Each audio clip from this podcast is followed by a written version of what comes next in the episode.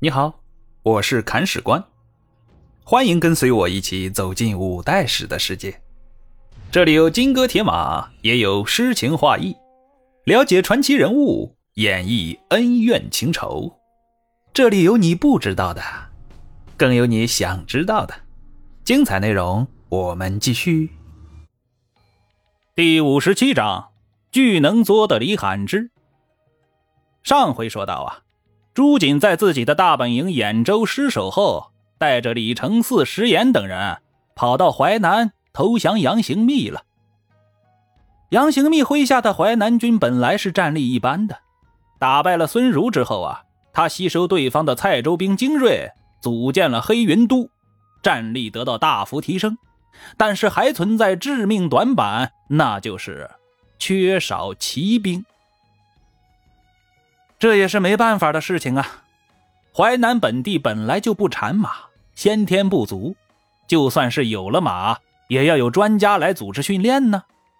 骑兵作战那是讲究一个战阵配合以及侧击略阵之术的，其中门道很深，一般人也教不出来呀。而这下好了，朱瑾、李承嗣、石演这三个人都是一等一的骑将。其中，李承嗣、饰演还是李克用的麾下，本来就是骑兵起家的呀，战力自不用多说。而朱瑾也是五代时期的名将，善使一柄铁槊，有万夫不当之勇。俗话说得好啊，千军易得，一将难求。现在杨行密一下子得到了三名大将，而且这三个人还带了一支身经百战的骑兵大军，开玩笑。九死一生杀出来的肯定是精锐呀，这正好弥补了淮南军的劣势，简直就是天上掉馅饼的好事啊！把个杨行密笑得合不拢嘴。而话分两头，话说朱温终于讨平了泰宁、天平军两大藩镇，将鲁西、河南北部地区以及江苏、安徽一部分纳入了自己的势力范围，实力大涨啊！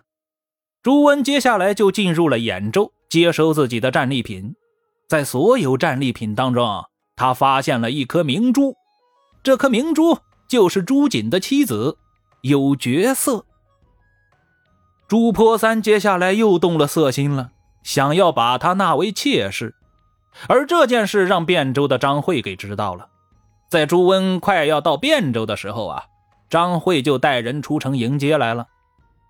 张慧就对朱温说：“啊，听说你带了弟妹回来了，叫出来让我看看呗。”朱温一听，脊背发寒，很尴尬的就把朱瑾的妻子叫了出来。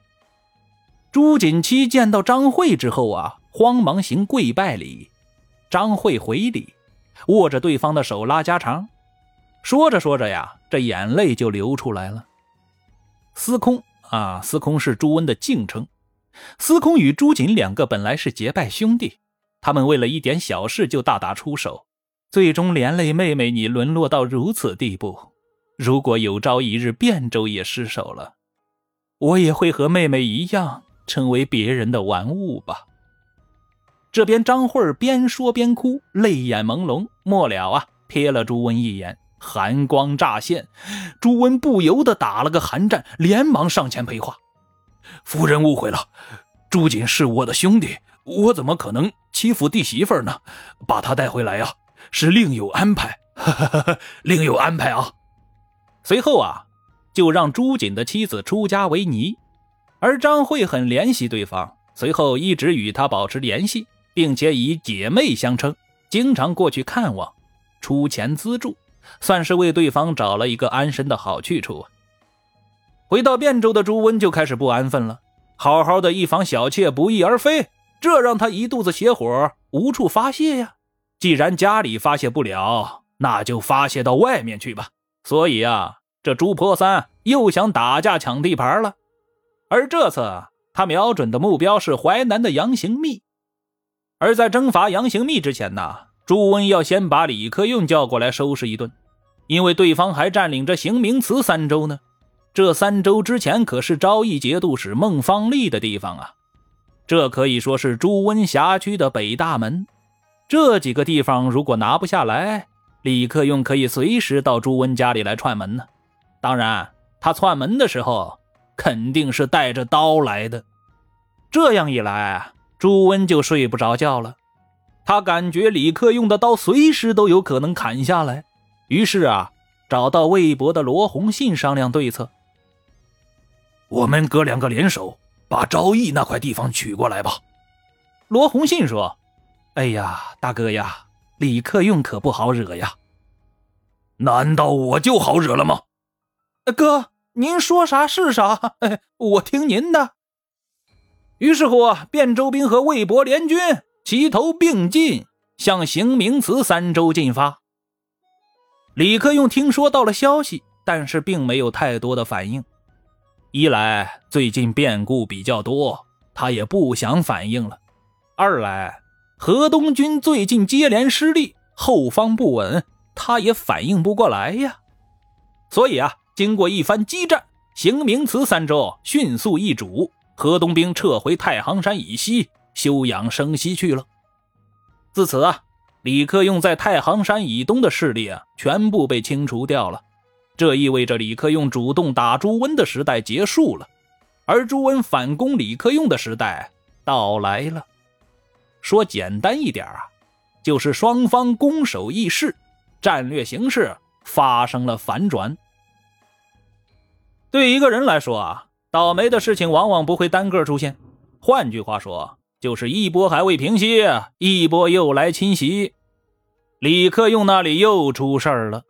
事情出在南边的泽州和潞州，这两州啊是晋阳南边的门户，也是李克用向中原出击的又一条要道。目前来说，也是最后一条了。泽州的刺史是李罕之，这个我们之前提到过。他本来占据着河阳来着，想着争霸天下，结果被好兄弟张全义和朱温一起赶跑了，投靠到李克用麾下来效力了。李罕之还是比较能打的呀，在李克用讨伐三剑客的时候出了不少力。他很想升官做个节度使啥的，但是李克用不给，他就很郁闷。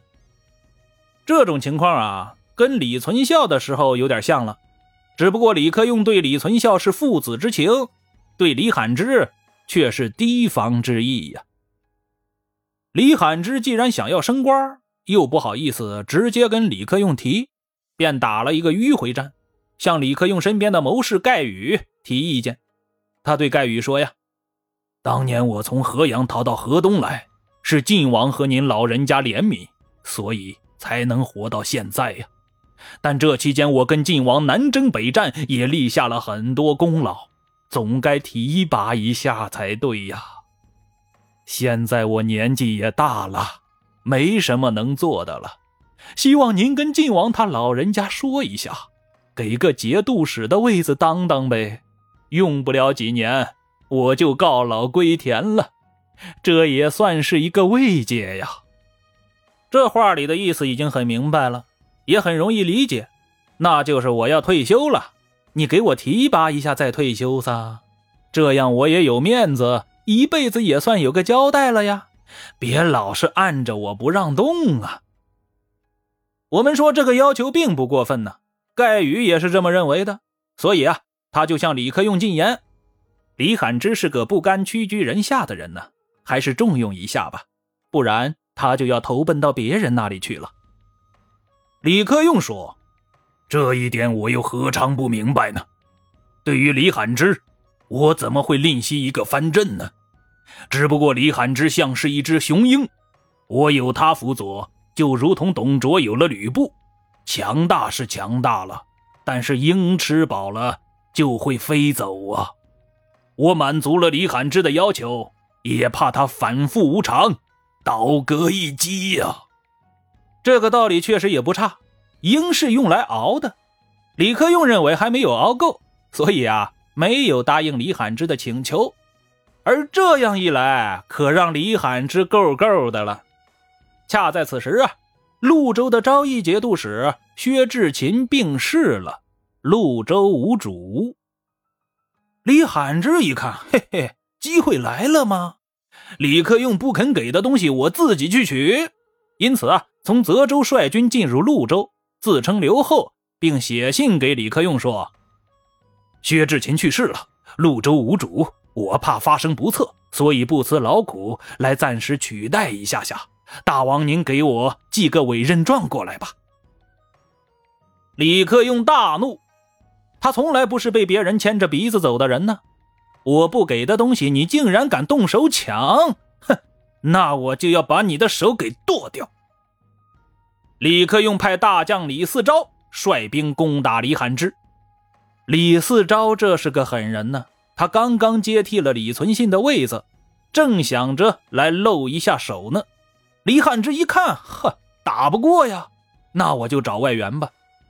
李罕之派人把自己的儿子送到朱温那里留作人质，请求对方出兵增援。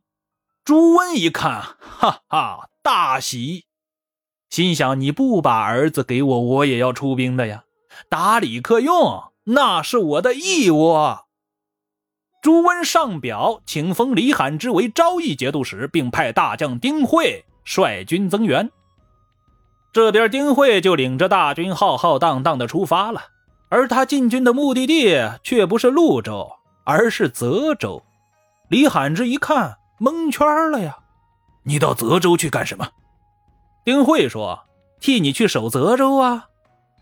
泽州是我的根据地呀。”你占了还会还给我吗？哼，这样一来啊，丁慧笑而不语。接下来，丁慧取了泽州，李嗣昭随后而至。我们说丁慧是个猛人呢，他不喜欢被动挨打，所以主动出击，迎着李嗣昭就杀过去了。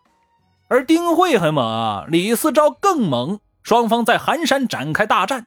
李嗣昭一马当先，身后黑鸦军如乌云盖地般冲杀过去，丁慧大败，损兵三千，狼狈逃窜。李嗣昭乘胜追击，攻取泽州。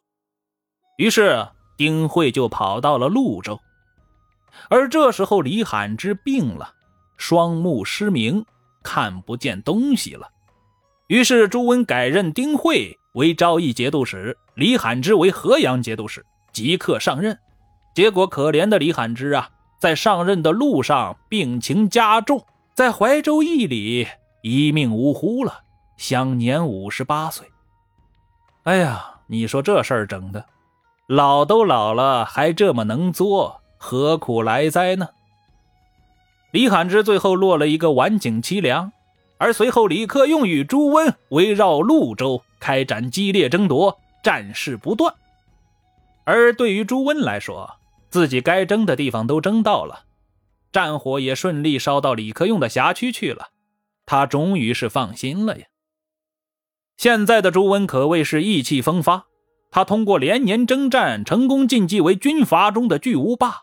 他现在直接掌控的藩镇就有宣武、宣义、天平、泰宁、感化、淮西、中武、河阳等地，这还不包括依附于他的洛阳张全义。资清王师范、山南的赵匡宁等人，而最近他又通过斩杀李洛洛，让魏博的罗洪信彻底的倒向了他一边。在中原地区，他现在是完全找不到敌手了呀。既然这样，那就集中精力敲打一遍南方的诸侯吧。于是乎，朱温把矛头对准了淮南的杨行密。而接下来，两个强者之间的对敌开始了。欲知后事如何，且听下回分解。本章播讲完毕，感谢您的订阅收听。如果您有好的意见和建议，欢迎在评论区留言。如果您感觉这个专辑还不错，欢迎您转发微信、微博、朋友圈。看史官再拜顿首，感激不尽。